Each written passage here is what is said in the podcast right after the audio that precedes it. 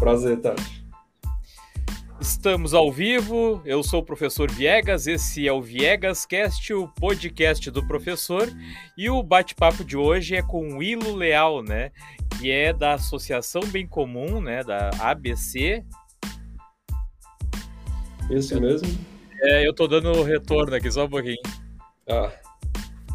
Tá, eu já resolvi aqui. Uh, o Willo Leal, da Associação Bem Comum, né, da, da Parca, que eu tinha deixado meu YouTube aberto e aí eu, entrou depois, né?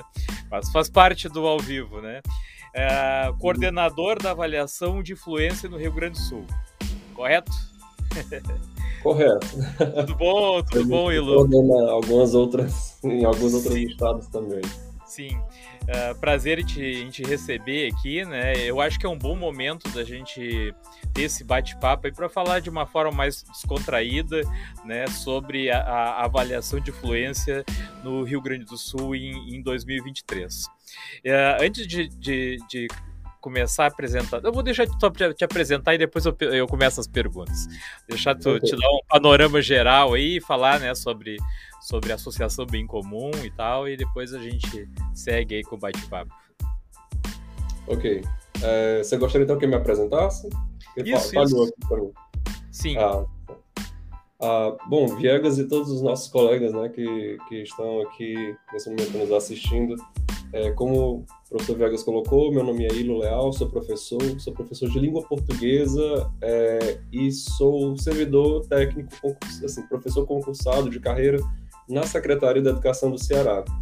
É, onde eu comecei meus serviços é, de ensino de língua portuguesa ainda ali nos idos de 2010 e tive algumas outras experiências, sabe, Viegas, com gestão escolar, é, fui à Secretaria da Educação, desenvolvi um trabalho na Secretaria da Educação do Ceará com currículo e formação de professores durante no ensino médio, é, a partir de 2016 até meados ali finalzinho de 2019, quando eu me afastei para para pós-graduação, para terminar uma tese e, na sequência, entrei aqui na Associação Bem Comum.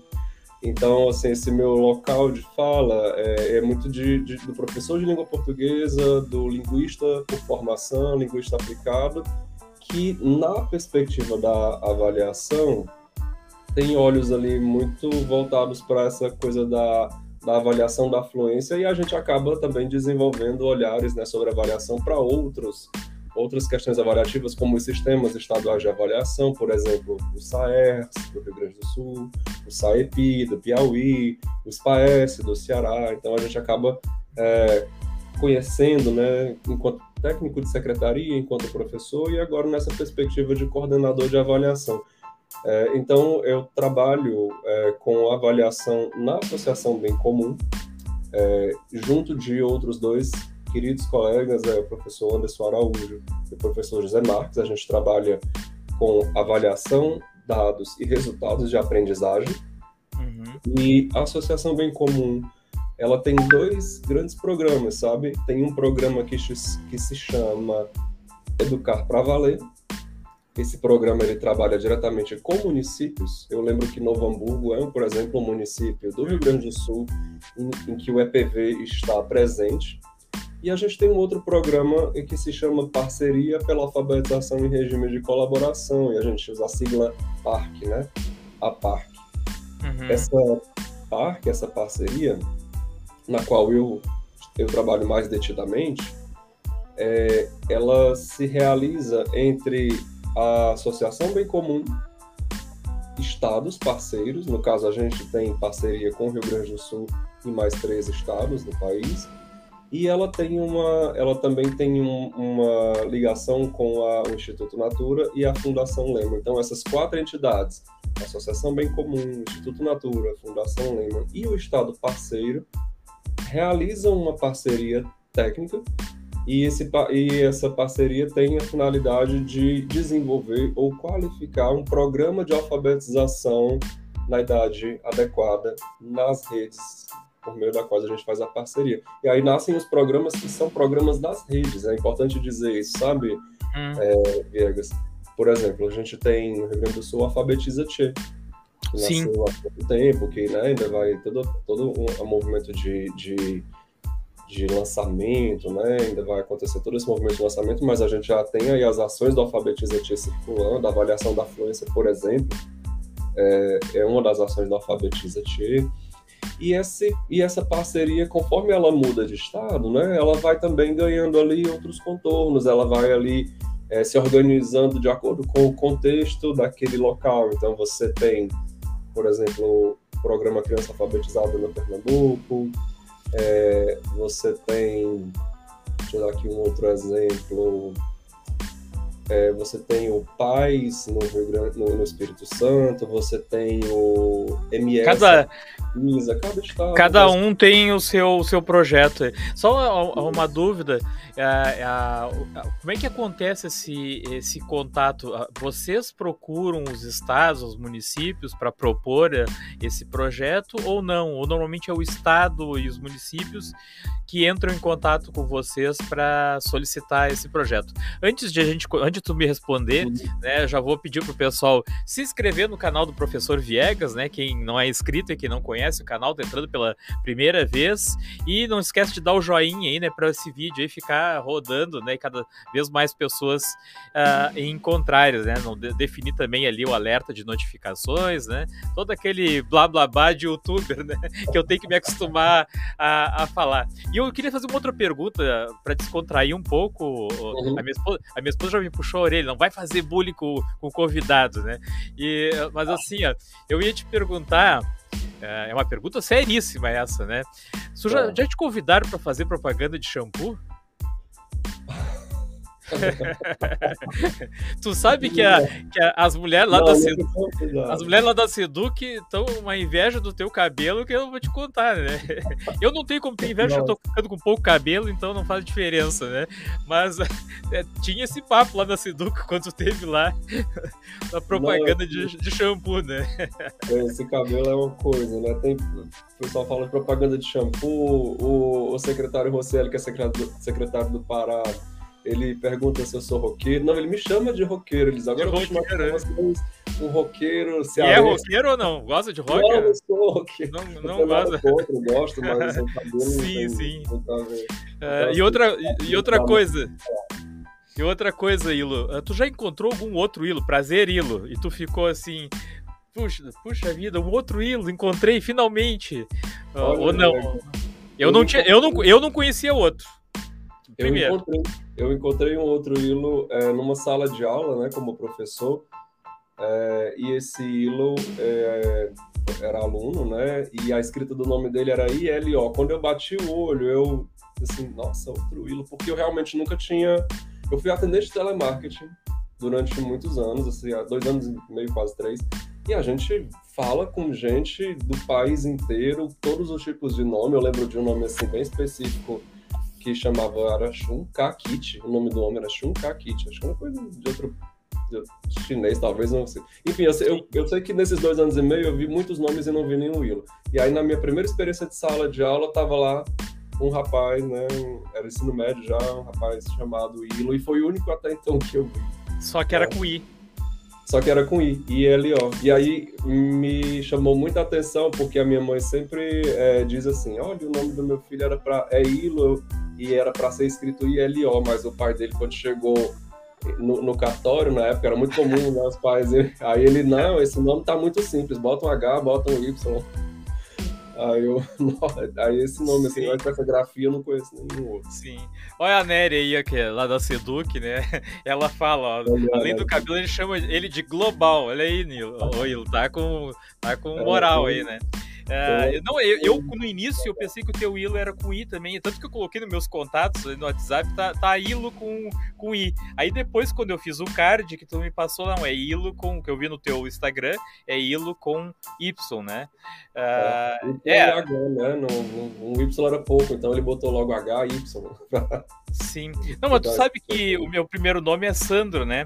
E tá difícil encontrar Sandro, porque Sandro é nome de velho agora, né? Na minha época não era, agora é nome de velho. Só tem um Sandro novo que eu conheço, que é o meu filho. que é Sandro também, né? Então, assim, é, vai ficando mais, mais difícil, né? Mas... Daqui a pouco vai ver a nova geração de Sandros aí, vocês vão ficar mais tranquilos. Sim, né? sim, eu não vou precisar dizer que é nome de velho. Né? Sim, sim. Mas, Ilo, assim, agora vamos falar sério, né? Vamos passar da parte da, da bobagem, só para descontrair um pouco, né? Tá, ah, ah, ah, eu ia te perguntar, né? Acho que tu chegou a falar ali, mas eu queria, assim, uma coisa mais focada nesse tema aí, né? Uhum. Uh, como é que surgiu essa associação bem comum aí? Uh, ela é uma coisa assim, tipo uma fundação, as pessoas se reuniram, né, tiveram uma ideia, não, vamos, vamos trabalhar com isso, né? Uma ideologia. Como é que surgiu essa fundação bem comum? Legal, é uma pergunta bem interessante, Viegas. É, a Associação Bem Comum, ela é ali ela tem como nosso grande líder, né, ele uma inspiração, inclusive, é o professor Veveu Arruda.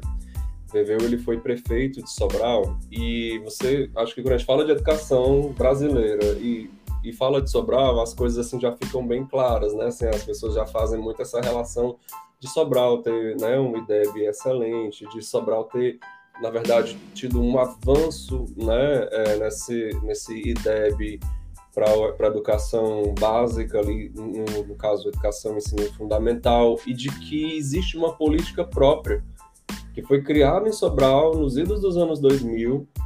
É, o Beveu participou desse processo, inclusive como, como prefeito, e a esposa dele, professora Isolda Sela, que hoje também é outro nome que quando você fala em educação brasileira, Isolda Sela, são nomes né, que assim se destacam nacionalmente. Hoje a professora Isolda Sela é secretária executiva do MEC. Mas lá nos idos de 2000, é, iniciou-se um processo, uma política municipal, né, de, de, porque houve uma constatação lá que já tinha sido constatada em outros vários locais do país, que, que é o que a gente chama de analfabetismo escolar a criança ela vai para a escola, ela frequenta a escola, só que ela termina né, uh, é, os primeiros anos da, da, do ensino fundamental ali, segundo ano do ensino fundamental, sem saber ler e escrever.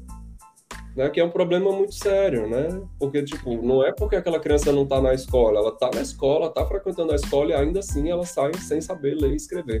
E isso gerou uma grande preocupação com os gestores da época, né? Nos gestores da época, eles procuraram é, e pensaram ali várias ações e nasceu a política de alfabetização de Sobral nos anos 2000 e essa política ela chegou à Secretaria Estadual do Ceará em 2007, é, vindo a se formar o que hoje nós conhecemos como PAIC. Na época nasceu como PAIC, Programa de Alfabetização na Idade Certa, tinha ali o eixo, era basicamente é, as crianças ali do primeiro e segundo ano, para garantir que as crianças terminassem o segundo ano alfabetizadas, e ele foi um programa que teve um grande êxito, um sucesso estrondoso, né? Ele até inspirou políticas nacionais como o PENAIC, na época do governo Dilma, e o pai que hoje ele cresceu e ele já se ele já tem ali para os nove anos do ensino fundamental. Então, essas pessoas que estavam ali no início desse processo todo, professor Viveu, professor Isolda, professora Conceição Ávila, que é a diretora da PAR, e a professora Márcia Campos, que é a diretora da PV, lembra que eu te falei de dois programas? É PV uhum. para municípios, PARC para estados. Então, Conceição Ávila e Márcia Campos, diretoras desses dois programas respectivamente, estavam lá no nascedouro do processo, nos anos 2000, participaram inclusive da migração desse processo para uma política estadual no Ceará e essas cabeças brilhantes, acho que e aí nesse momento, né, eu já entrei um pouco depois do processo, mas já os conhecia ainda antes de, de entrar na bem comum, é, houve ali uma, uma ideia, né, de tá, a gente conseguiu fazer uma coisa bem legal aqui em âmbito municipal para Sobral e no âmbito de vários municípios do estado do Ceará. É, e e que tal se a gente pudesse multiplicar dentro das condições de cada território e, e, de acordo com a necessidade também do desejo de cada território, essa experiência no nível dos municípios com um programa que nasceu primeiro, inclusive o EPV nasceu antes da PAC, e depois no nível dos estados. E aí, então isso foi o, o, né, o estopim, digamos, desse nascedouro dessa ideia. É, encontrou-se ali parceiros que podiam apoiar financeiramente esse processo, e aí eu estou falando do Instituto Natura e da Fundação Lema, porque a Associação Bem Comum ela é uma associação sem fins lucrativos, e quando ela estabelece uma parceria com o Estado, essa parceria ela não envolve repasse de recursos, mas ela envolve um plano de trabalho onde a associação entra com a parte técnica e o Estado entra com a parte de fazer com que a coisa seja executada. Então, por exemplo, quando a gente fala da PARC nos estados, você fala de avaliação da fluência, mas você também fala de avaliação do segundo ano de, com o programa estadual, você fala de formação de professores, de bolsas, é, de material estruturado, você fala de tudo isso. A avaliação da fluência, por exemplo, ela é financiada pela Associação Bem Comum. Mas as bolsas dos professores, é feito, elas são financiadas pelo próprio Estado. Cada Estado cria o seu próprio programa de bolsas, com valor que é coerente para ele. É, a Associação Bem Comum apoia na criação de material didático, da parte técnica, e o Estado é que é responsável pela reprodução. Então, assim, não existe um repasse de recursos, mas existe uma, uma corresponsabilização e cada um entra com aquilo que, que tem é, expertise para fazer, e, normal, e, aí, no caso, a Associação Bem Comum sempre entra nessa, nessa assessoria técnica junto com as equipes dos estados para fazer a coisa acontecer. É, e aí, respondendo à tua pergunta na dimensão da procura, como é que funciona?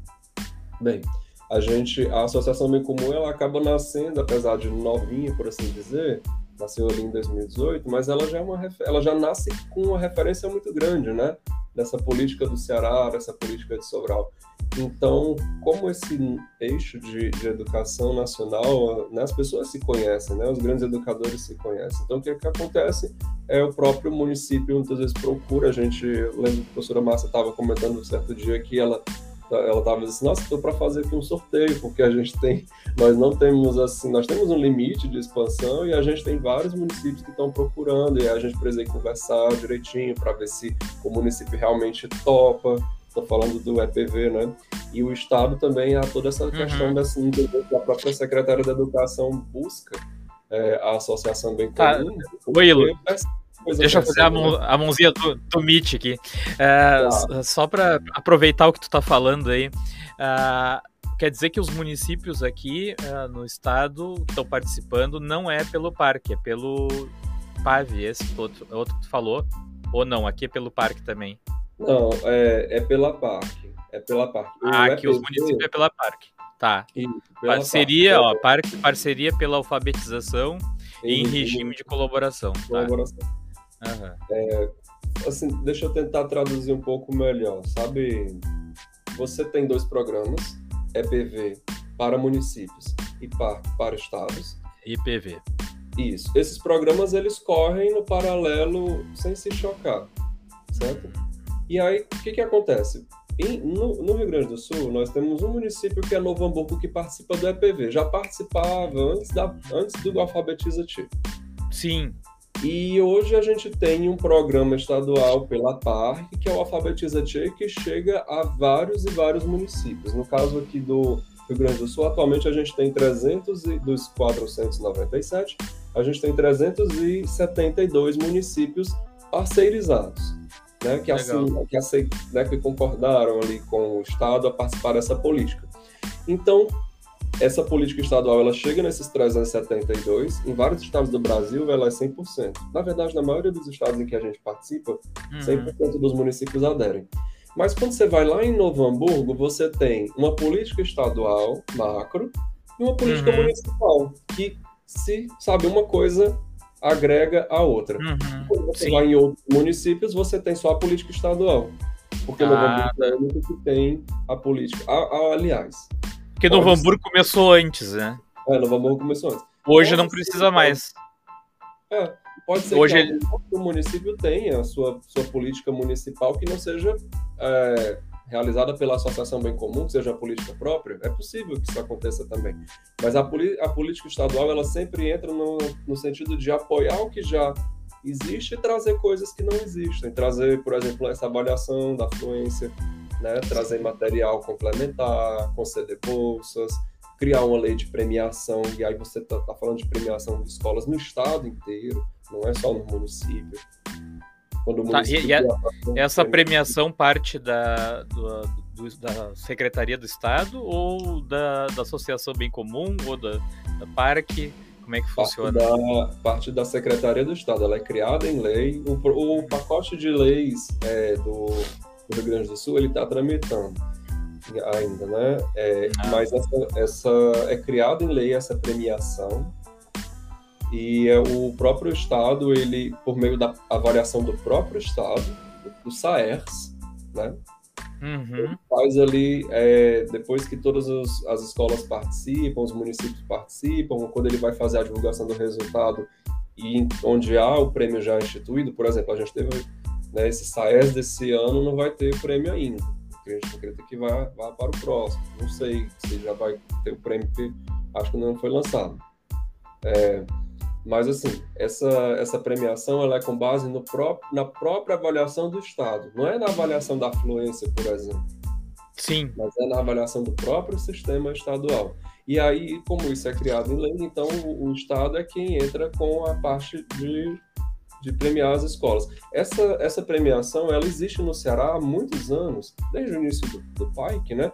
Chama, aqui no Ceará chama Prêmio Escola Nota 10 e aí você tem duas categorias. Você tem o prêmio para as escolas que se destacam, são aquelas que. E aí tem vários critérios, né? São aquelas que cresceram mais no, no, no, no sistema estadual de avaliação, etc.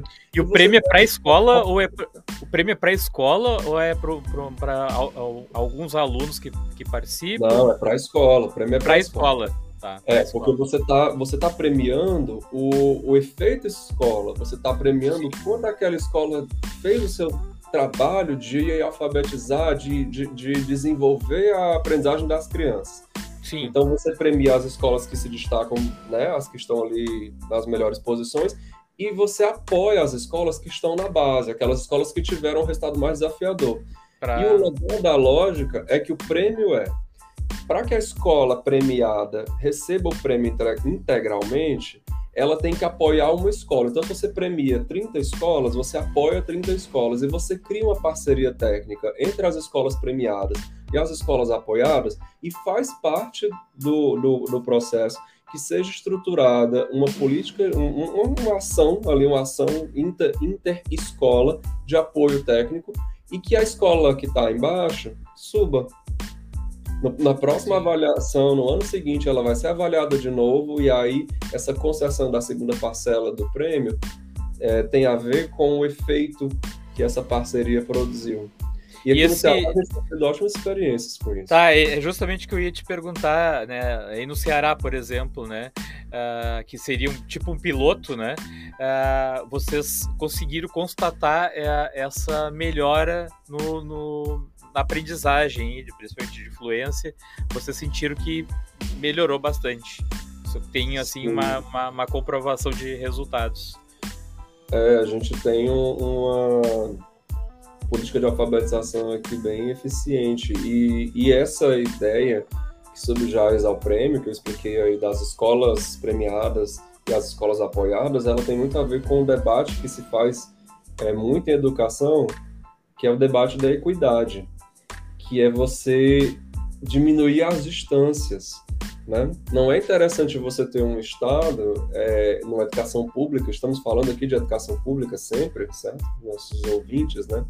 E aí, quando a gente fala de educação pública, para a gente é indiferente se ela é ofertada pelo município ou pelo Estado. A educação pública, então, ela precisa ter a mesma qualidade para todas as crianças da rede pública.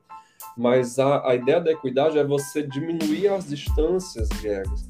Então, assim, evitar que você tenha, assim, super ilhas de excelência e as outras que estão lá embaixo, muito abaixo do sim, sim. mínimo aceitável. É lógico que você, eventualmente, tem escolas, até municípios que se destacam bastante, mas você não pode ter é aqueles, aquele outro grupo de municípios numa situação muito aquém, né, muito baixa mesmo. Então, aqui no Ceará, a gente conseguiu ainda em tempos pré-pandêmicos, né? Porque a pandemia ela deu uma queda nos resultados em todos os todo o país, né? Todas as Sim. escolas, não seria tão impossível. Não, em Ilo, assim, eh, eh, te interrompendo um pouquinho, eh, eu ia, eu, ia, eu ia te falar sobre essa questão da pandemia, né? Que eu acho que os, os maiores afetados, né? Os alunos, os estudantes mais afetados foram justamente os alunos do, do ensino fundamental, que a gente diz aqui ensino fundamental 1, né? Que é lá do, do primeiro ao quinto ano e tal, é, que foram foi aonde foi mais complicado, né? Porque o os alunos dos anos finais do ensino fundamental e do médio, eles se, se tinham internet, tinham acompanhar as aulas, era menos complicado, foi igual, mas menos complicado. Eu sempre, eu sempre que eu tenho a minha irmã e a minha cunhada são professores, professoras do, dos anos iniciais, né? Então elas relataram essa dificuldade aí de de, das crianças né, serem alfabetizadas né, remotamente, que ficou bem complicado, né? Então, acho que é bem isso que tu tá falando aí, né? É, sem dúvida, Viagas, até pela própria natureza do processo pedagógico com a educação infantil, os primeiros anos da, do ensino fundamental, anos iniciais, ali, primeiro e segundo ano, você tem uma criança que ela, ela precisa, sim, dessa relação muito interpessoal. Próximo. Com os colegas, com o professor, muito próxima. Ela precisa dessa coisa concreta, né? De ver a letra, de ver as palavras, sabe? Então, isso é muito complicado quando você virtualiza os processos. É, porque a virtualização, como a gente está fazendo aqui agora, para quando a criança já é alfabetizada, já tem ali um letramento, tem uma autonomia, importante dizer que a alfabetização ela nos dá autonomia, né? quando ela já tem uma autonomia, ela esse, esse problema ele, ele, ele é um pouco menor. A gente não vai dizer que ele não foi muito Sim. grave, foi muito grave até porque até questões emocionais, mas assim ela já tem uma maior autonomia e tendo as condições ela consegue se desenvolver. A criança que é a, a criança que está em processo de alfabetização ela não tem autonomia quase nenhuma nesse processo de aprender. Ela ainda está aprendendo o código para depois aprender a partir da leitura. Ela está aprendendo a ler. Porque a gente tem dois grandes movimentos nesse iníciozinho, né? Você tem aprender a ler e depois você tem ler para aprender. A criança uhum. ainda está aprendendo a ler. Essa criança que está no primeiro e segundo ano, ela está aprendendo a ler. A partir do momento que ela se alfabetiza, ela já passa a ler para aprender, que é a questão da autonomia, da, da autonomia né? Sim.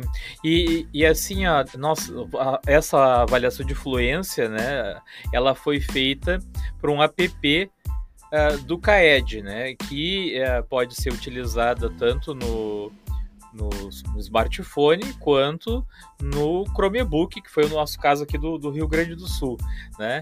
E aí, aí eu te faço a pergunta assim, onde é que entra o, o CAED nessa história? Ele entra justamente por, em função do app ou não? É um motivo muito maior, não é só por causa do app, eles só ficaram responsáveis por desenvolver esse, esse aplicativo para fazer a, a, avaliação. Como é, que, como é que funcionou esse, esse uhum. processo aí? Não, o CAED, né, o nosso, inclusive, um grande parceiro técnico, ele tem um envolvimento bem maior, sabe?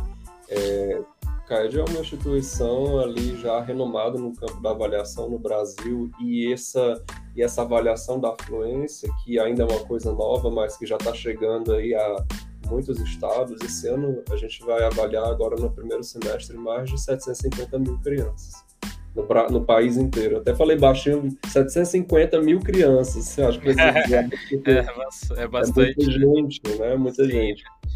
E o CAED foi um, ele é um grande pioneiro em, em, nessa questão de avaliação e todas as instituições que a gente tem aqui no Brasil, que não são poucas, ele tem muito essa coisa da vanguarda, sabe? O CAED é uma... Quem, quem conhece a avaliação é, sabe disso, né? O CAED é uma instituição vanguardista.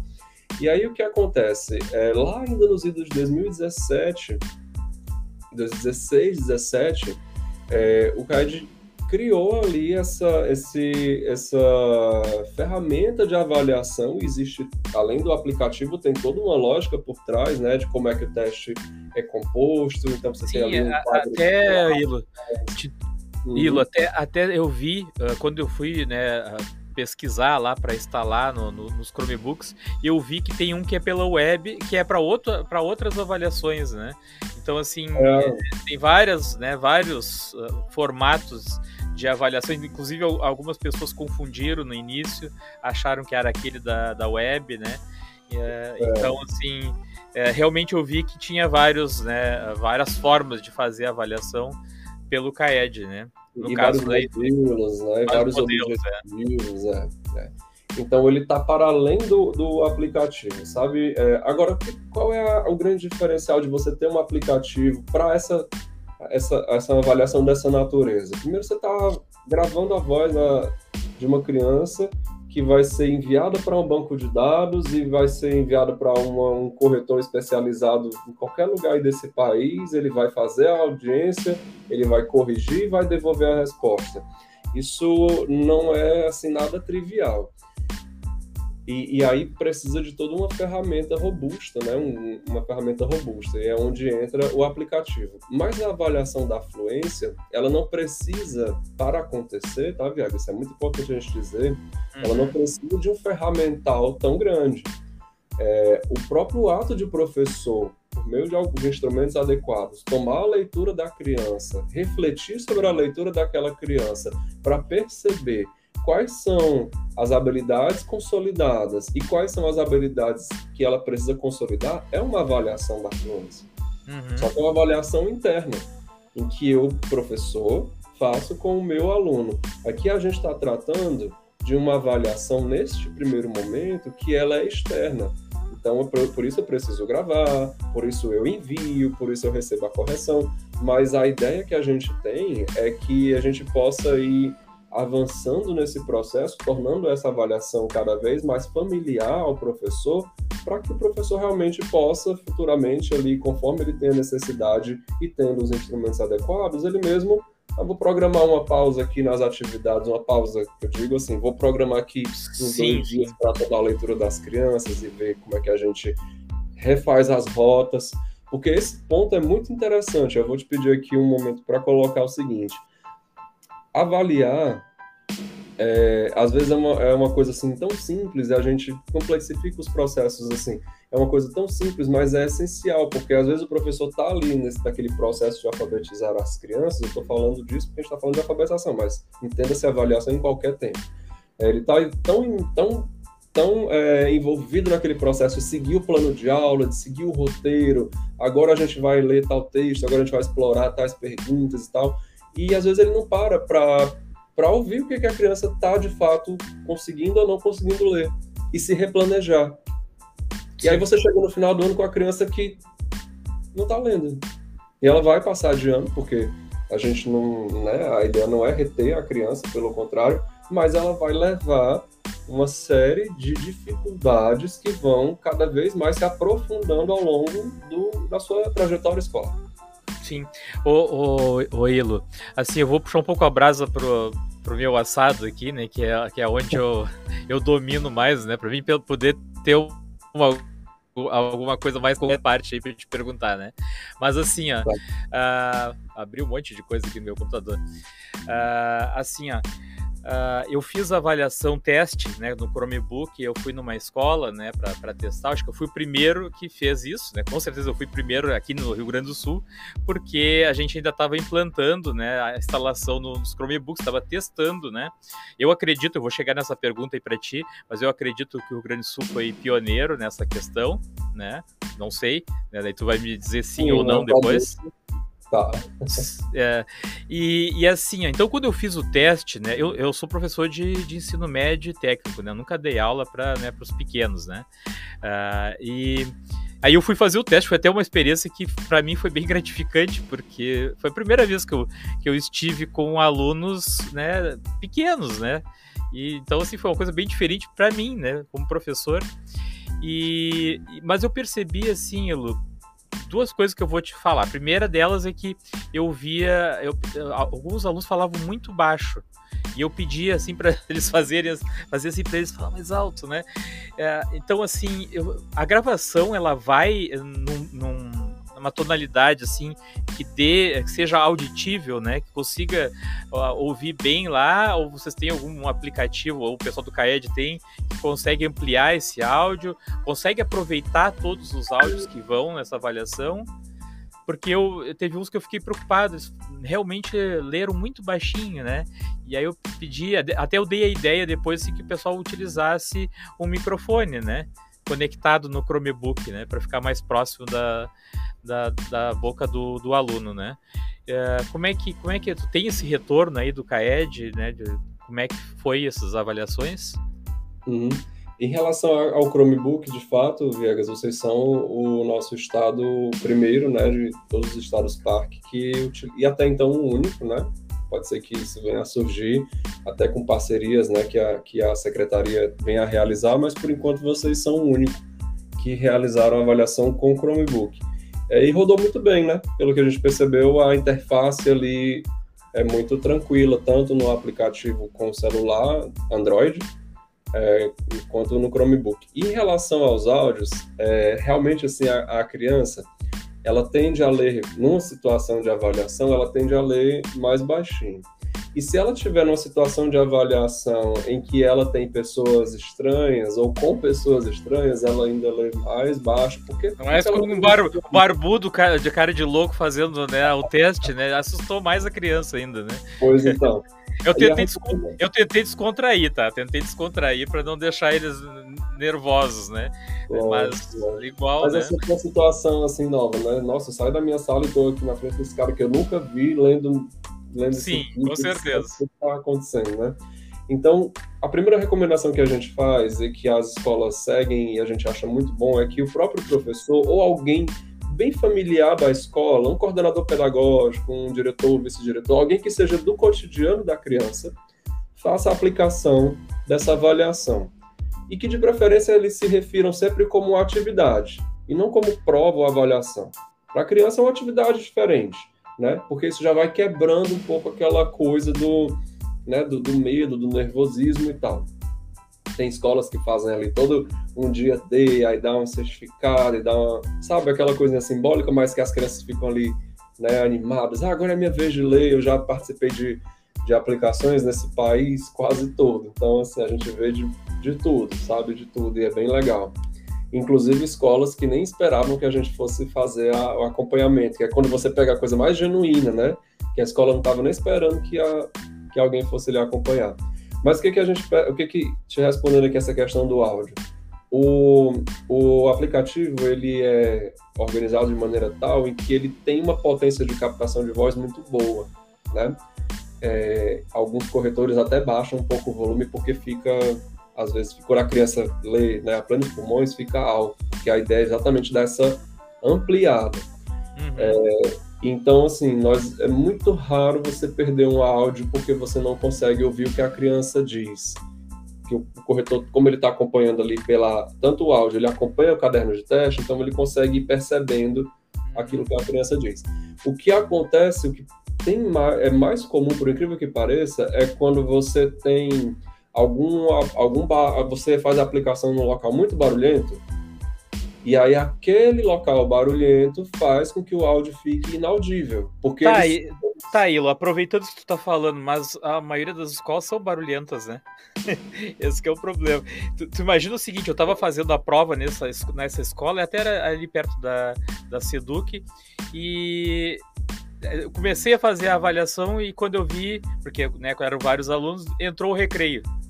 E aí começou aquele barulhão, eu tava na, na sala da direção, que era onde eu tinha internet para ligar o Chromebook ali e tal. E aí começou a entrar pessoas dentro da sala falando, assim, que deve ter saído na, na, na gravação, né? Então, é, talvez isso seja. A escola tem que avaliar bem onde é que é o lugar, que tenha conexão ali para poder usar o Chromebook e que seja o mais silencioso possível, né? Já é uma boa dica aí, né? Porque eu fiz essa é. experiência e passei por isso. Eu tive que parar a avaliação, esperar terminar o, inter... o recreio e aí depois eu voltar a fazer, né? É, normalmente, Vegas, as escolas se organizam ali dois, no máximo três dias, dependendo da quantidade de turmas, para fazer a aplicação da avaliação. E nessa organização a gente percebe. As escolas elas já trabalham com crianças, elas já, já têm essa noção de que quando tem algo que mexe com barulho, elas precisam adotar outra dinâmica. Por exemplo, o lanche na sala, o lanche vai direto na sala. Na hora do recreio, não aplica, porque realmente não faz sentido aplicar.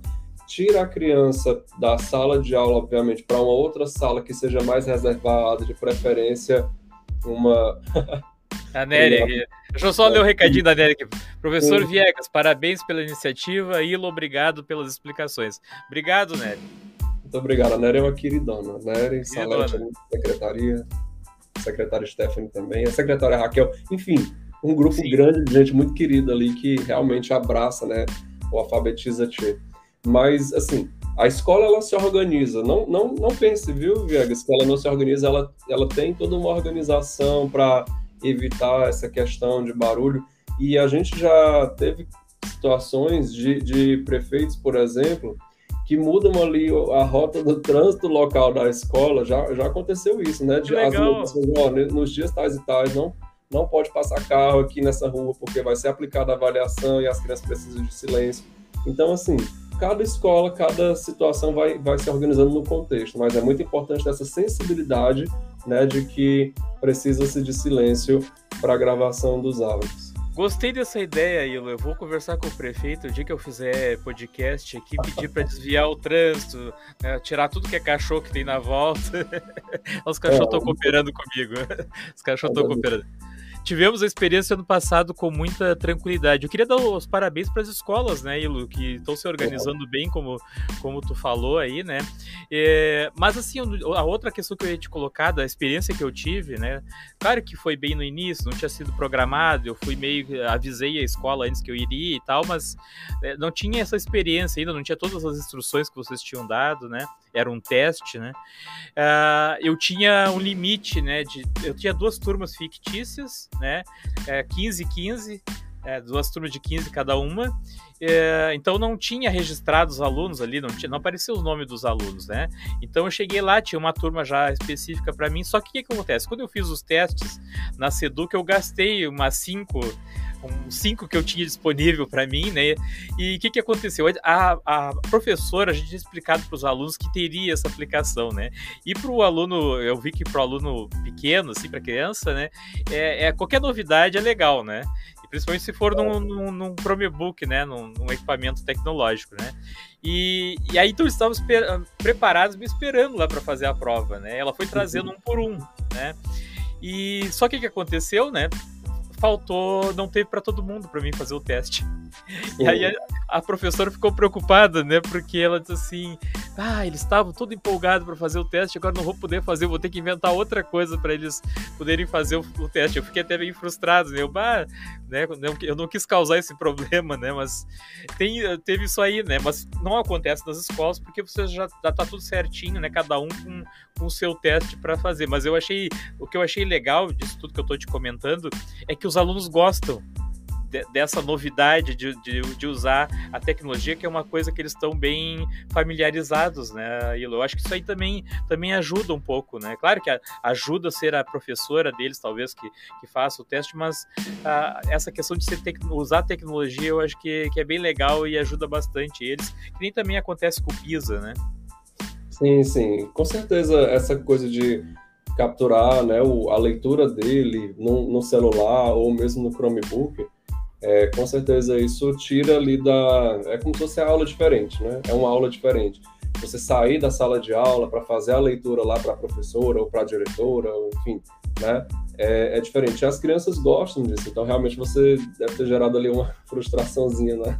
Sim, sim. Criança. Mas é, no, caso da, no caso da avaliação da aplicação, isso não acontece porque tanto você já tem ali uma quantidade, os alunos estão previstos nominalmente, e você tem também os testes extras, né? Então, algum aluno que não está, por algum motivo, chegou na escola depois da validação dos dados, ele vai ser avaliado. Então, isso é muito, é muito tranquilo no, na aplicação propriamente dita, nessa situação de alunos Oi, e outra coisa que eu percebi também nessa aplicação que eu fiz, né, que havia uma diferença muito grande de alguns alunos para outros, né? Uns liam super bem, né? Só para quem não, não, não conhece, quem não, tá, não, não sabe ainda do projeto, né? É, são três questões, né, Ilo? Uma, tu lê a, as palavras, palavras conhecidas em sequência, assim, e vai mostrando numa, numa folha para o aluno, ele vai lendo, e a outra é as palavras ao contrário, né? As, as, palavras as pseudo-palavras que a gente brinca de, com as crianças são palavras é... inventadas ou palavras malucas. Né? Isso, né? é umas palavras, umas palavras estranhas. Até aí, até aí vai bem. Tanto a maioria dos alunos vai bem nas duas. Mas aí tem um texto, né?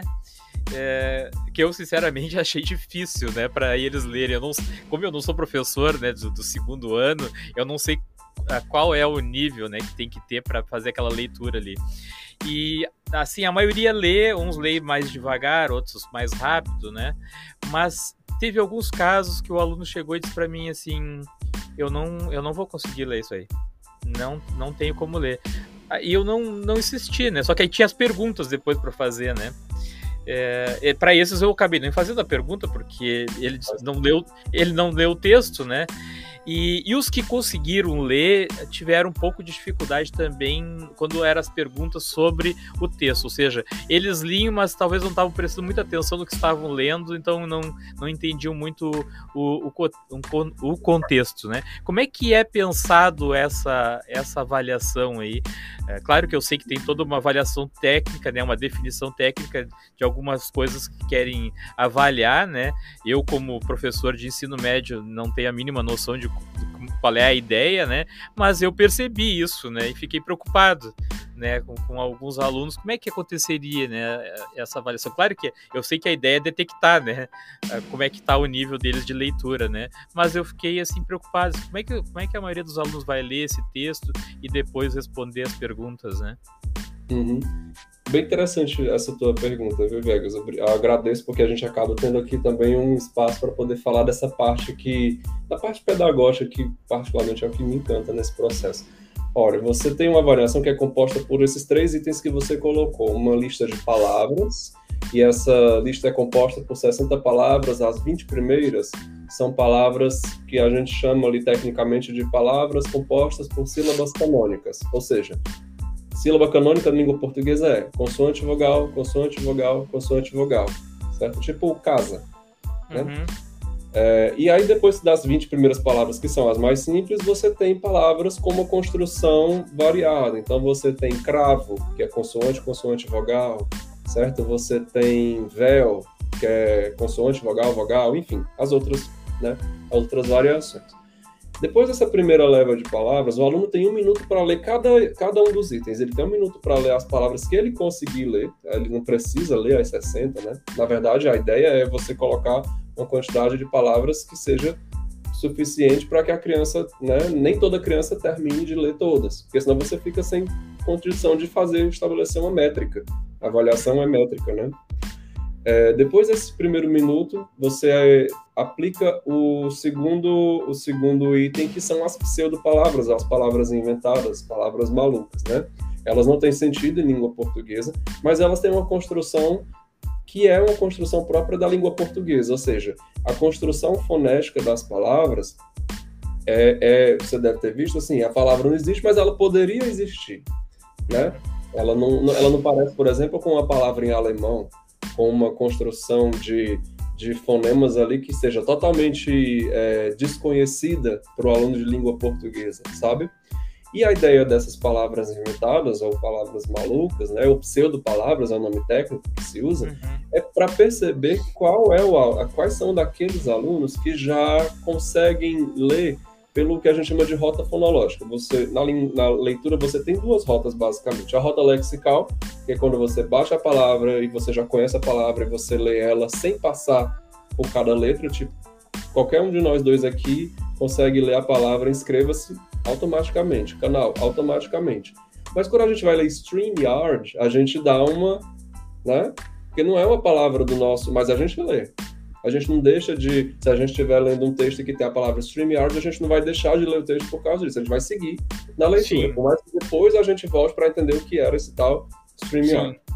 A pseudo-palavra, ela tem mais ou menos essa questão. O aluno que ele é que já desenvolveu uma certa fluência, ele já consegue, já, já, já consegue ler, fazer a leitura pela rota fonológica, e a gente não está dizendo que tem uma rota melhor do que a outra, a gente está dizendo que existem duas, tá?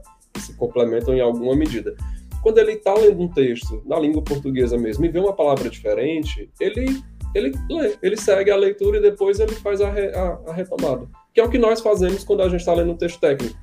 Quantas uhum. vezes a gente está lendo um texto técnico, tem a palavra que você não entende, mas depois, pelo contexto, você entende? Tá, então, essa é a ideia da pseudo-palavra. E aí você tem o texto que é um texto que a gente chama de é um texto considerado simples, mas é um texto ali para crianças do segundo ano, não é do primeiro ano. Então a ideia é já perceber se a criança já está ali no nível adequado para o segundo ano.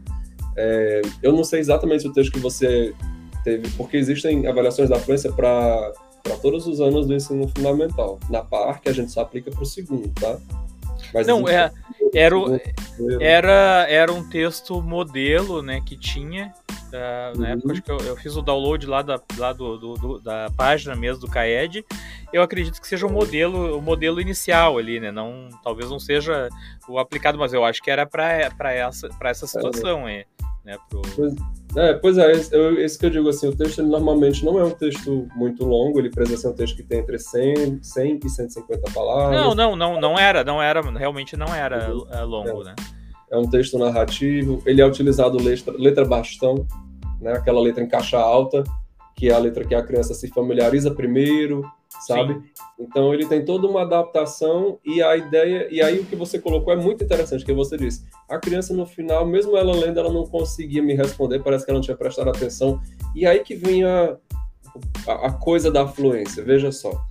O leitor fluente, é, o que é a concepção de leitor fluente? É aquela pessoa que consegue deslizar pelo texto e ler para ela, no sentido de decodificar, não é uma tarefa difícil, porque ela já tem essa habilidade de decodificar as palavras. Então, ela guarda a memória, espaço na memória de curto termo, para interpretar o que ela lê.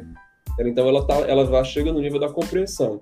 Quando o leitor ainda não tem influência, ele gasta tanta energia cognitiva ali para decifrar as palavras, os períodos, que quando ele termina de ler uma frase ou um parágrafo, ele não, não lembra mais direito o que foi que ele leu, porque ele gastou toda a energia dele na, nesse, nesse processo de decodificação, você entende? Uhum. É, então, assim, a gente, a gente sabe, né, que a, isso é um processo de, que se constrói e, e, é normal as crianças não começarem o segundo ano como leitores fluentes, certo? É normal, mas o esperado é que elas terminem o ano ou como leitores iniciantes ou como leitores fluentes. Então a gente espera que a avaliação, por exemplo, ela é aplicada agora em abril, mas ela vai ter uma nova aplicação mais adiante. E aí a ideia é exatamente ver como essas crianças evoluíram. Ainda esse ano? Ainda esse ano. Ainda em 2023. No segundo semestre. É no segundo semestre. Porque a ideia é perceber como essas crianças evoluíram nesse processo, sabe, Viegas? Como elas chegaram.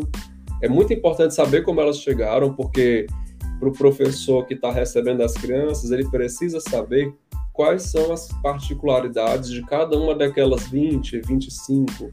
Cada sala de aula tem uma realidade, mas essa é a média. Daquelas 20 crianças que estão chegando ali.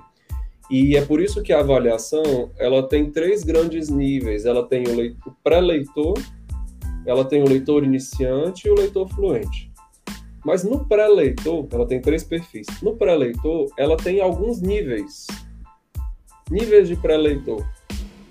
E é, é, aí onde está a maior, a informação mais qualificada para o professor. Porque você tem o pré-leitor, por exemplo, que nem leu, o pré-leitor 1 que não leu nada, né? Você já tem aquela criança que, que lê, mas ela só, só soletra, ela só lê na letra, no nível da letra, ela reconhece letras, Sim. na verdade. Sim. Aí você tem a criança que lê silabando e tem a criança que lê palavras. Isso para o professor saber como essas crianças chegaram e cada uma das, das especificidades é muito precioso para montar né, e adequar o, o, trabalho pedagógico de acordo com a necessidade das crianças com as quais ele está trabalhando. É aí que eu, que eu ia chegar, Ilo. Uh, nesse, nesse período aí, dessa avaliação até a outra, vocês entram de alguma forma auxiliando para. Né, ah, verifiquei lá que o aluno X uh, não conseguiu ler ou não conseguiu responder as questões. Como é que nós vamos atuar uh, ou como é que o professor vão atuar? Ou vocês vão dar alguma indicação para o professor, algum apoio, ou, ou, é só com o professor mesmo, para melhorar, corrigir né, essa deficiência que teve aí no, no momento da primeira avaliação, para que na, quando chegar na segunda avaliação ele esteja melhor do que estava antes? Sim, a gente apoia, até porque assim, é, a, a, no ano passado nós fizemos uma avaliação que foi uma avaliação de saída. Ela aconteceu em novembro. E como toda avaliação de saída, ela não pressupõe uma ação imediata né, na, na, na sequência. Este ano a gente está fazendo uma avaliação de entrada. Como as crianças estão chegando no segundo ano, é, se a gente avalia em abril, nós vamos avaliar na segunda quinzena de abril, o resultado deve ser recebido ali no, no começo da segunda quinzena de maio, certo? Esse resultado ele é publicado na plataforma e ele é publicado por aluno. Então, cada aluno avaliado vai ter lá o status e o. Na plataforma Parque. Plataforma Parque. A e o do ano passado? E o do ano passado? A mesma plataforma. Foi publicado? Ou não? O do ano, não, do ano passado a gente está ainda aguardando a Secretaria de Educação fazer ah, tá. a, a, divulgação. O do ano passado foi mais um teste, né, Ilo? Porque foi no final do ano, o correto seria ter sido feito o primeiro para depois o segundo, né? É, só que no começo do ano a gente ainda não tinha. Sim, a parceria ainda estava se organizando, né? Então no final sim. do ano foi importante para perceber como as crianças estavam saindo, mas os resultados vão ser, vão ser, vão ser entregues sim. E aí, desse primeiro, o desse ano, né, agora de 2023, eles já vão para a plataforma até um mês, talvez um pouco antes, mas até um mês depois que terminarmos a aplicação, certo? E aí o professor, o diretor, já consulta a plataforma e tem o um resultado. Mas neste intervalo de tempo, depois que, que o resultado é divulgado, existe uma série de ações de devolutiva e apropriação de resultado que são feitas primeiro centralizadas na secretaria com as regionais, as CREs, e depois elas vão ser cascateadas das CREs para os municípios, dos municípios para as escolas. E essa divulgação barra apropriação de resultados, ela tem dois, dois grandes objetivos. Primeiro, debater sobre o, o, o dado, né? sobre o que foi encontrado. Qual o percentual de crianças em cada situação né? E, de, e é, é, trabalhar com o professor, o que, que significa, né? Reforçar o que, que significa cada situação, ou seja, deixar ele ali bem, bem ciente do, do, do que é aquela informação, do que, que ela significa, e a partir daí planejarmos ações pedagógicas para essa realidade observada. E aí, nesse planejamento de ações pedagógicas, você envolve o processo de formação de professores e de material didático complementar. Então, é, são esses os, os, elementos que se somam. Você tem divulgação de resultado, formação de professores, material didático complementar adequado a essas necessidades primeiras das crianças, para que a gente possa, de fato, ao ter uma nova rodada de avaliação e o próprio SAERS, que vai contemplar as, as, crianças de segundo ano mais uma vez, e o SAEB também, que vai acontecer de forma amostral, mas vai acontecer ainda esse ano, para que a gente possa ter tido um trabalho focado nas necessidades de aprendizagem de cada criança. A Sim. ideia de você criar uma cultura de avaliação é você, você hum, de alguma forma eliminar a cultura da surpresa. E o que, que eu estou chamando de cultura da surpresa? Eu só sei da, eu só sei como as crianças estavam quando vem alguém de fora e me diz. Sim, sim. Perfeito.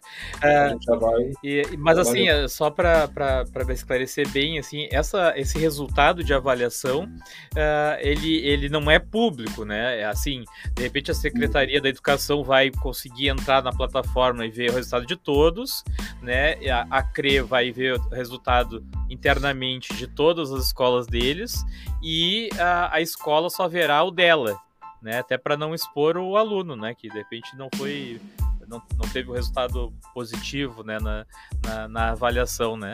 Eu acredito não, que seja assim, né? Só para só deixar bem claro, né? Que não é público é, para qualquer, qualquer um entrar lá e olhar, né? Não, não. Até porque assim, a plataforma ela tem um login e senha, né? Então você só entra se você for embarcado nela por alguém. Obviamente que né, só vai ser embarcado quem tiver legitimidade para estar tá ali. E sim, ela funciona nesse efeito cebola, nesse formato cebola que você colocou, em que a secretaria estadual ela vê tudo, certo? As regionais, cada regional, para crer, vê os seus municípios e as escolas que estão nestes municípios. O município, as suas escolas, a escola, os seus estudantes. Então ela segue toda essa lógica de, de cebola, né? Uma camada dentro da outra, cada um vendo aquilo que lhe compete. Sim. E é sempre, é só né, pra, também para confirmar bem, é sempre os alunos do segundo ano do, dos anos do, dos anos iniciais lá do, do ensino fundamental, ou, ou não tem alguma outra situação que não, de repente a gente vai fazer uma avaliação também de, de fluência com o terceiro ano, de repente. Assim, Viegas, existe avaliação dessa natureza, como eu te coloquei, para todo o ensino fundamental, os anos iniciais pelo menos, e o sexto ano. Né? Ela existe. É, na parceria em que a gente estrutura pela Associação Bem Comum com o Rio Grande do Sul, a gente tem um programa de alfabetização, Alfabetiza Tchê, e nesse programa o foco é o segundo ano. Nada impede, por exemplo, que a secretaria tenha esse. Ah, eu achei interessante, eu vou avaliar os terceiros anos, vou avaliar o quarto ano, não sei. Entendeu? Assim, nada impede que isso aconteça, mas isso não está previsto na nossa parceria. Sim, não sim. Não está previsto na nossa parceria. E o que está previsto é segundo ano, censitário, todas as crianças independentemente de a escola ser grande, ser pequena, de ser urbana, ser rural, certo? Então, de, de ter um aluno que seja, que às vezes ser multisseriada ou não, porque quando a gente fala de outras avaliações, dá aqui o exemplo é, do SAERS, você tem alguma regra, algum regramento, né? Escolas apenas a parte turmas de, de, de escolas com 10 crianças ou mais. No caso da avaliação da fluência, não, você tem todas as crianças de segundo ano são avaliadas. Eu vou pedir para minha assessora aí, eu vou perguntar para ti e vou, eu vou, eu vou pedir para ela colocar na tela, né? Para a gente confirmar bem quando é que inicia a, as avaliações no estado e quando conclui. Eu, eu, esqueci de anotar ali, eu ia pegar as datas e, e acabei esquecendo de colocar. Tu lembra de cabeça ou não?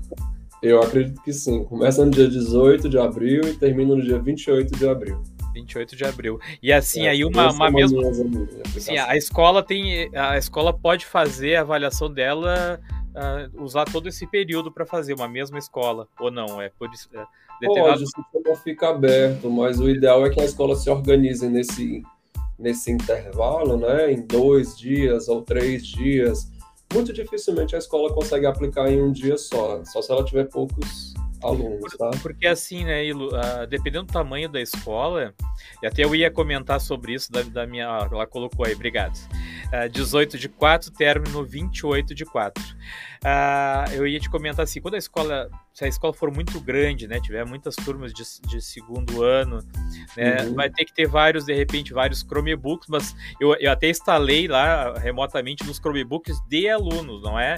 Essa é uma coisa que eu queria aproveitar também para esclarecer, né, Ilo, que não é no Chromebook de professor, porque eu achei desnecessário, porque ia aparecer os Chromebooks de todos os professores, inclusive do ensino médio também, né, não há necessidade disso. Então, ele foi instalado em login de, de aluno, né? Então tu pode logar com qualquer e-mail do card de aluno, né? Ele vai aparecer o aplicativo lá no, lá no eu já forcei a instalação do, do app, tá lá.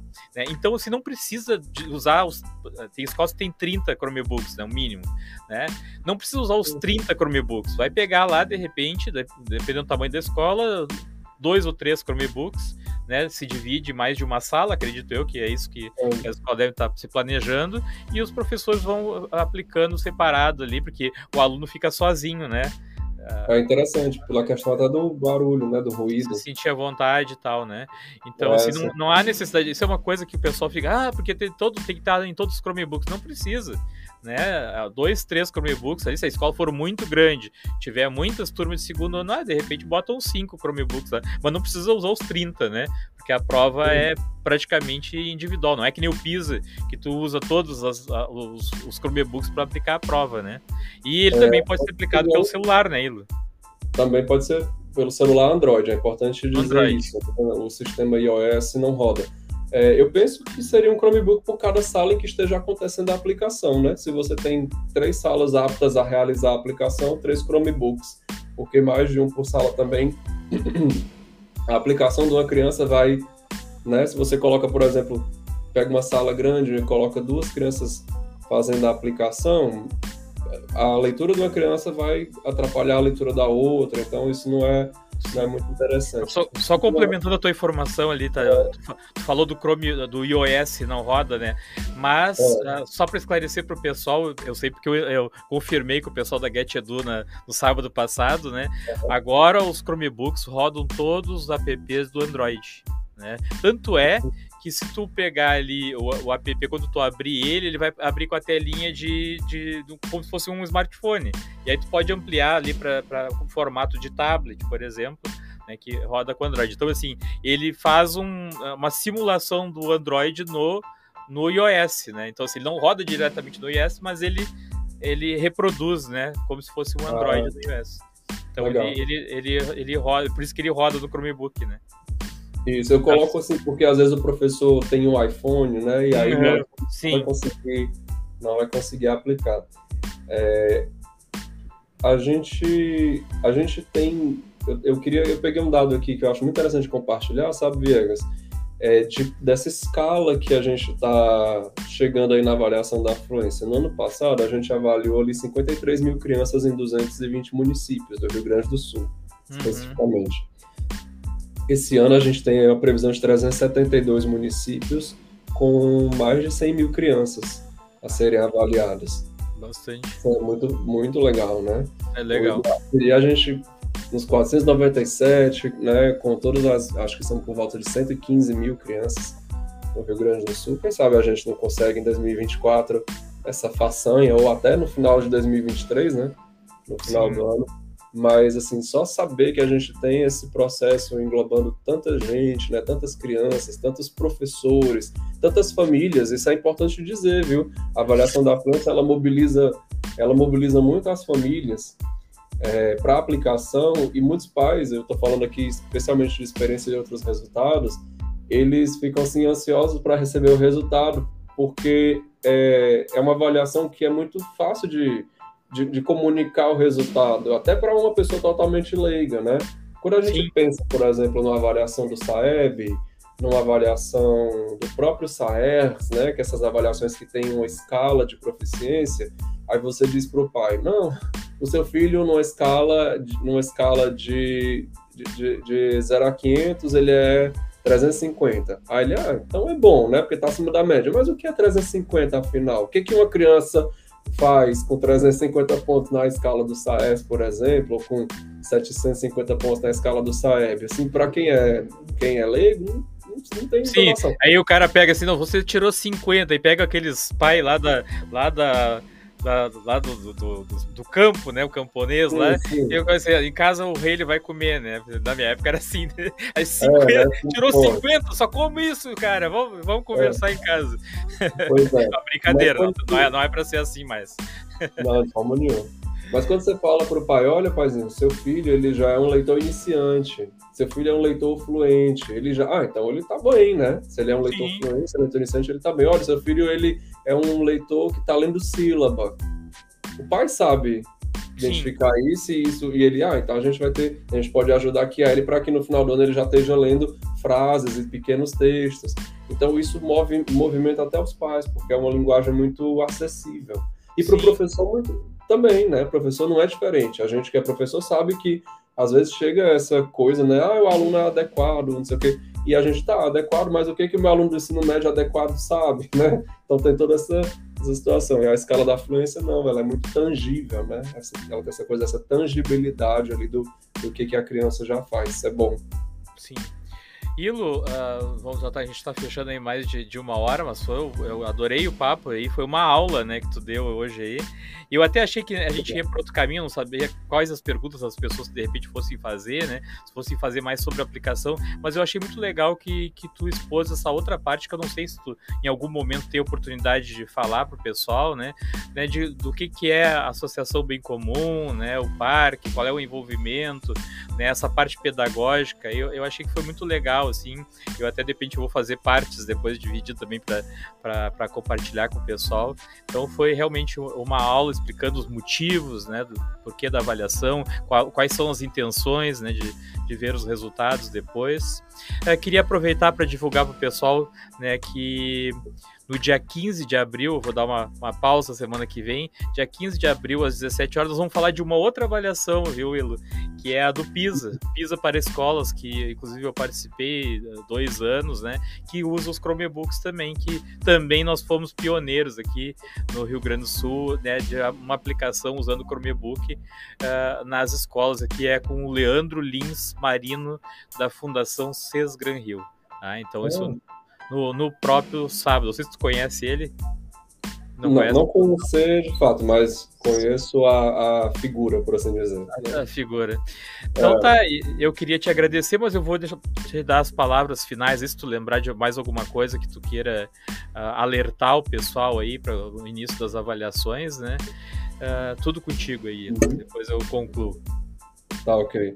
Viegas, eu, eu inicio então aqui minhas considerações finais, na verdade, é agradecendo pelo convite, né, pela oportunidade de ter eu mais agradeço. esse fórum.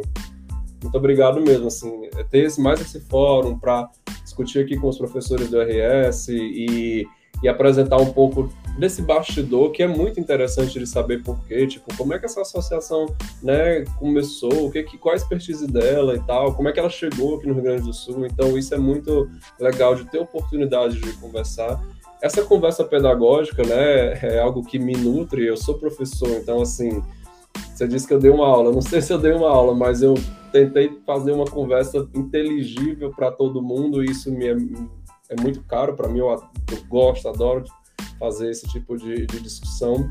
É, e em relação à avaliação, a gente está tá se movimentando aqui num processo muito importante, sabe, Viegas? que chama validação da base. É um termo um pouco técnico, mas ele quer dizer o quê? É, a gente está vivendo um momento em que os diretores de todas as escolas, dessas escolas de segundo ano que vão aplicar agora em 2023, eles precisam entrar na plataforma fazer a confirmação e dar o joinha de dizer, ó, oh, minha escola vai participar, são esses alunos aqui mesmo. Ou então dizer, ou então dizer, esse aluno não, é outro, quer fazer ali a organização da turma. Isso é super importante porque, primeiro, essa validação da base, ela já coloca o diretor no circuito. O diretor já sabe que vai acontecer daqui a pouco uma avaliação, avaliação da fluência, né, e que os alunos que estão previstos são esses, esses e esses, é, e aí já vai criando aquele clima na escola. No dia 18, a gente começa a aplicação propriamente dita. E aí essa aplicação, ela não é uma aplicação de um dia só. E como você colocou, o professor tem do dia 18 ao dia 28 para fazer a aplicação do aluno. É uma avaliação que a participação é muito importante porque é essa coisa do diagnóstico, né? De dizer, de mostrar ali, de colocar as claras o que, que as crianças já sabem e o que, que elas ainda não sabem para garantir esse aprendizado ao final do ano. Então, se o aluno ficou doente na primeira. É, e aí o bom de começar cedo.